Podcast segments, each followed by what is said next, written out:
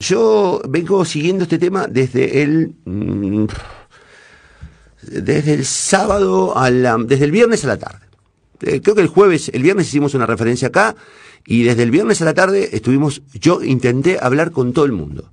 Pero intenté hablar con todo el mundo, fiscales, abogados, los propios personajes perseguidos. Eh, hablé con algunos colegas de Rafaela, eh, hablé con policías. Es muy llamativo, lo dije ayer, y lo acaba de confirmar el doctor Rossini, que es abogado de Peiti, pero no deja de ser un abogado con conocimiento de la causa. Es muy llamativo cómo se maneja todo esto, cómo se manejó todo esto y cómo se está manejando todo esto. Eh, lo dijo el doctor Rossini, ya no lo digo yo, lo dijo el doctor Rossini. Eh, hay dos personas muy cercanas al gobernador de la provincia, muy cercanas al gobernador de la provincia y al intendente castellano. Una aparece en una grabación presuntamente pidiendo que rebajen eh, el precio de este, el control o en todo caso el precio de la protección policial a Perona. Es la concejala Brenda Vimo, primer candidata del peronismo en Rafaela en el año 2019. Primera. Y el otro es eh, este hombre, Maximiliano Postovic, que es el secretario de seguridad, o sea, el responsable municipal de la seguridad, que entre otras cosas tiene el antecedente de haber sido custodio o cuidador o encargado de la quinta de Omar Perotti. De ahí saltó a las este, a la Guardia Urbana de Rafaela y después este, saltó a la Secretaría de Seguridad de, de Rafaela. Y en el teléfono, es lo que deja filtrar Fiscalía, en el teléfono, Postovic habría conversado con el dueño de un, creo que de un hotel, en el que discutieron por qué estaba funcionando una sala ilegal, y el dueño del hotel le dice, porque estamos cerrados por la pandemia, bueno, dejanos trabajar de otra cosa, y Postovic, digamos, lo admite. Eh, yo le decía hoy a Indiana lo de la tristeza.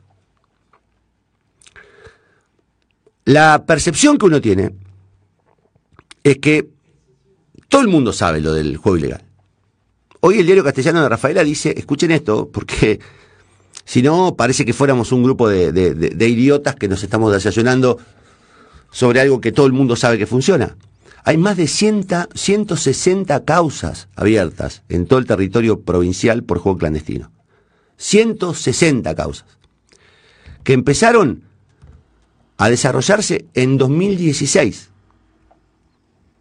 En 2016, hace cinco años, que se viene investigando el juego clandestino, se vienen desarmando bandas, se vienen allanando. Ayer la Comisión de Información e Investigación del Juego Clandestino de la Cámara de Diputados tuvo una nueva reunión eh, con el fiscal Baclini con todos los detalles de las causas iniciadas entre 2016 y 2020. Cinco años. Ahora, ¿cuántos detenidos hay? ¿Cuántos detenidos hay? ¿Ocho, nueve, diez, once? No sabemos. ¿qué? Pero ponele 15. En 200 allanamientos, en 200 operativos, en 200 causas. Después, ¿por qué está detenido Peiti? ¿Por qué está detenido la, gente que, fue detenida en Ramón, en Rosario, en, no sé, y, y, no está detenido este, Potovic? Que le, le, secuestraron el teléfono. ¿Por qué fueron a buscarlo a a un domicilio en el que no vivía hacía tres años? Y le dieron cuatro horas. En Rafaela. Que no es ni siquiera, es como si ocurriera en Santa Fe, ponele, en Rosario, ni hablar.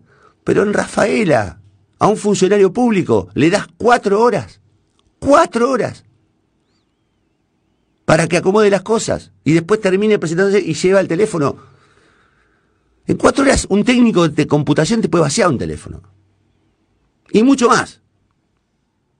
Puede cambiar el teléfono, cambiarle el chip. Cuatro horas. Y después hay un dato más, que es el, que a mí por lo menos me, me llena de, de angustia, porque digo, es el límite. Uno de, los, de las personas que fue allanada el día jueves, una de las personas que fue allanada el día jueves, se murió. se murió. Apareció en el camino que, rural entre Rafaela y, y Lehmann, muerto. No tenemos precisiones de los motivos, las causas. Algunos dicen que era, que era suicida y otros dicen que se murió. En una causa donde ya se murió otra persona, que es eh, David Perona, que era el rey del juego clandestino en, en, Rafaela, digamos, el hombre que manejaba, se llamaban casinos Perona, los garitos, que estaban habilitados por la municipalidad. Entonces vos escuchás que hay una causa eh, de, juego clandestino, que probablemente Rossini pueda tener o no razón, yo no, eh, que se entienda, no estoy defendiendo a Peiti, no tengo, no, tengo conocimiento, afortunadamente, de, del mundo, del suburbio del juego clandestino. No tengo ese, ese, ese, este, ese interés en mi vida. Pero digo, muchachos, son cosas muy raras. Son cosas muy raras. Son groseras. Son bochornosas hay una clara intervención del poder político en el poder judicial. Hay una clara intención de intervenir la investigación. ¿Qué fue lo que pasó entre el jueves y el lunes? ¿Qué fue lo que pasó entre el jueves y el lunes que los fiscales no hicieron más nada? ¿Por qué no, no, no, llamaron a la audiencia imputativa el viernes o el sábado o el domingo? ¿Por qué no? ¿Por qué hacer los periodistas no pudimos acceder a la audiencia. ¿Por qué si son públicas, eh, este, orales y públicas? Y debieron haberme dado un enlace a mí. Me dieron uno con el que estuve esperando 45 minutos y no tuve acceso. Tengo la captura de la pantalla, a ver si te la mando, Martín, porque la verdad, tengo la captura de la pantalla esperando, esperando este, que me den acceso a la sala. No pude entrar. Y miren que yo tenía interés en ver esto. Les consta que yo tenía interés en ver la audiencia quería ver la cara, quería conocer la cara a los fiscales. No hubo forma, no hubo forma. Entonces digo, eh, ocultan la, audiencia, no tuvimos acceso, no pudimos este, acceder a, los, este, a los imputados. Hay un funcionario que desaparece, o sea, le secuestran el teléfono y el tipo no aparece en la causa. Hay una concejala que hace meses que venimos diciendo que tiene una grabación en el expediente, no la citaron nunca. Hay un intendente que habilitó los garitos. No lo citaron. ¿Y saben lo que es más grave? Que, en definitiva, es un tema eh, que me parece que merece algún tipo de, explicación. Algún tipo de explicación. Eh, que es. ¿Qué pasa con, la oposición en Rafaela? ¿Qué pasa? ¿Por qué no salen a hacer declaraciones? ¿Por qué no salen a cuestionarse cosas? Hubo una reunión ultrasecreta entre el intendente y los concejales radicales. Y nadie se le va a decir nada. Ningún opositor va a decir nada. Digo, a nadie le llama la atención todo esto. Esa es la, captura de, que me tuvo como 45 minutos, una hora ayer. Eh, por favor, espere, el anfitrión le permitirá ingresar pronto y nunca jamás me permitieron ingresar a la sala del Zoom de la audiencia. Jamás. En fin, yo le decía hoy en día algo que es lo que en definitiva siento, porque uno termina sintiendo. Eh, lo que uno termina sintiendo es tristeza. Lo que uno termina sintiendo es tristeza. Porque lo que uno percibe es que hay un grupo de poder que se lleva puesto todo. Un grupo de poder que está claramente encabezado por una persona que es Omar Perotti que es el dueño de la quinta donde Postovic este, era el cuidador, que es el tipo que puso a la primera concejala que aparece en el expediente, que es el que puso a Castellano como intendente, que es el que administra la pauta este, política que hace silenciar a todos los medios de comunicación. Digo, lo que uno percibe es que hay un avance muy grave sobre el Poder Judicial, que lo venimos advirtiendo desde los tiempos que parecen muy lejanos de Marcelo Saín. La intervención directa sobre la acción de los, fiscales. Los fiscales tienen que actuar independientemente. No pueden empezar una investigación y de golpe callarse durante tres o cuatro días porque alguien que todo el mundo en Rafaela sabe quién es, alguien les pidió que se paren a tal y a cual. De golpe el lunes, no está más. Postovic. El teléfono en Postovic no se sabe. No se sabe qué pasó con el teléfono en Postovic. Y Postovic manda mensajes. Le voy a iniciar querella. Inícieme querella, Postovic. Harto estoy de que me amenace con querella. Usted es funcionario público de Rafaela. A usted le secuestran el teléfono. Usted es el responsable de tener conversaciones con gente que tiene garitos, no yo. ¿De qué me van a acusar a mí? Digo, la verdad es que uno siente tristeza. Y la tristeza es esta especie de enojo cansado.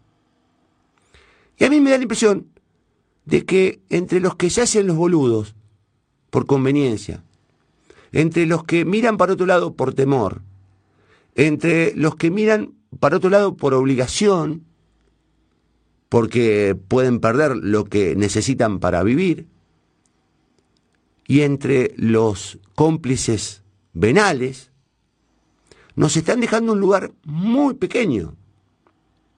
Y entonces te dicen, vos estás loco, sos loquito, estás quedando como un tarado. No sé si estoy... Digo, alguien tiene que contar esto. Alguien tiene que contarlo. Y si lo contamos es porque tenemos la convicción, por lo menos todavía yo tengo la convicción, de que hay asuntos públicos que tienen que cambiar. Que tiene que haber una modificación en el, comportamiento de los funcionarios públicos frente a este tipo de situaciones. No podemos dejarnos ganar por los inmorales. No podemos quedarnos callados frente al delito flagrante. No podemos no preguntarnos qué pasó con un tipo que aparece muerto. ¿Cómo no, ¿Cómo es que no, llegamos al punto en el que no nos importa que un tipo aparezca muerto un rato después que fue allanado? ¿Entienden de lo que hablo? Un tipo muerto. Y nadie se pregunta por qué murió. Y nadie se pregunta qué vínculo tiene con la causa.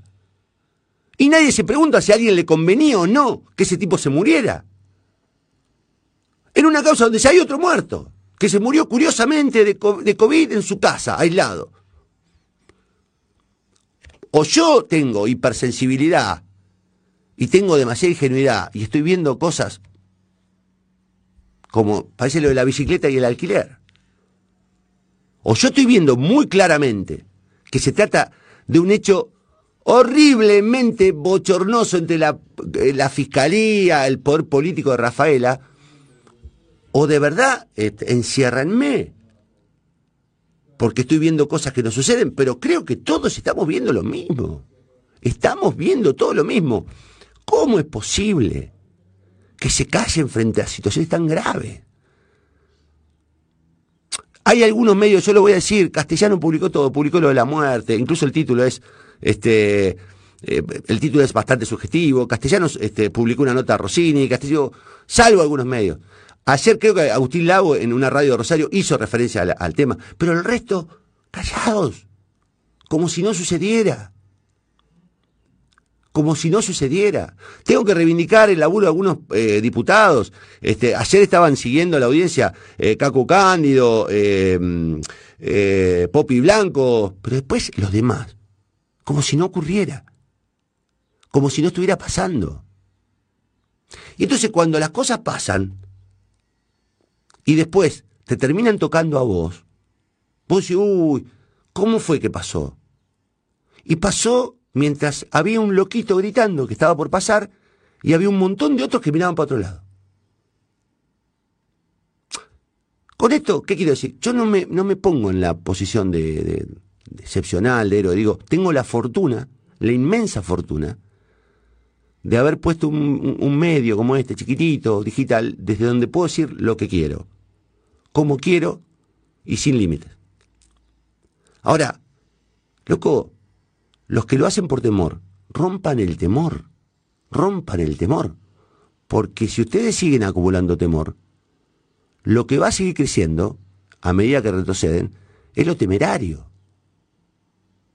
Si nosotros no le ponemos un límite a todo esto, lo que crece es lo temerario. Lo que crece es el abuso, lo que crece es el avance, lo que crece es la, manipulación, lo que crece es la corrupción. Y salvo que a vos te sienta cómodo vivir en una sociedad corrupta, deberías reaccionar. Deberías reaccionar. Moralmente deberías reaccionar. ¿Qué mensaje le dejas a tus hijos? ¿Qué mensaje le dejas a tu, a tu familia? ¿Qué mensaje le dejas a al tipo que vive al lado tuyo? ¿Que te importa más una pauta de 20 lucas que, que, que, este, que, por ejemplo, se muera alguien sin que nadie dé explicaciones? Por lo menos preguntemos, muchachos. Por lo menos preguntemos. Porque hacer de cuenta que nada pasa, lo que va a hacer es que lo que vaya a pasar cada día vaya a ser más grave. Vaya a ser más grave. Es el poema de Brecht. Es el poema de Brecht. Después va a ser tarde. Ya están golpeando tu puerta. Y cuando es tarde, es tarde. Porque el tiempo es lo único que no se recupera. Es lo único que no se recupera.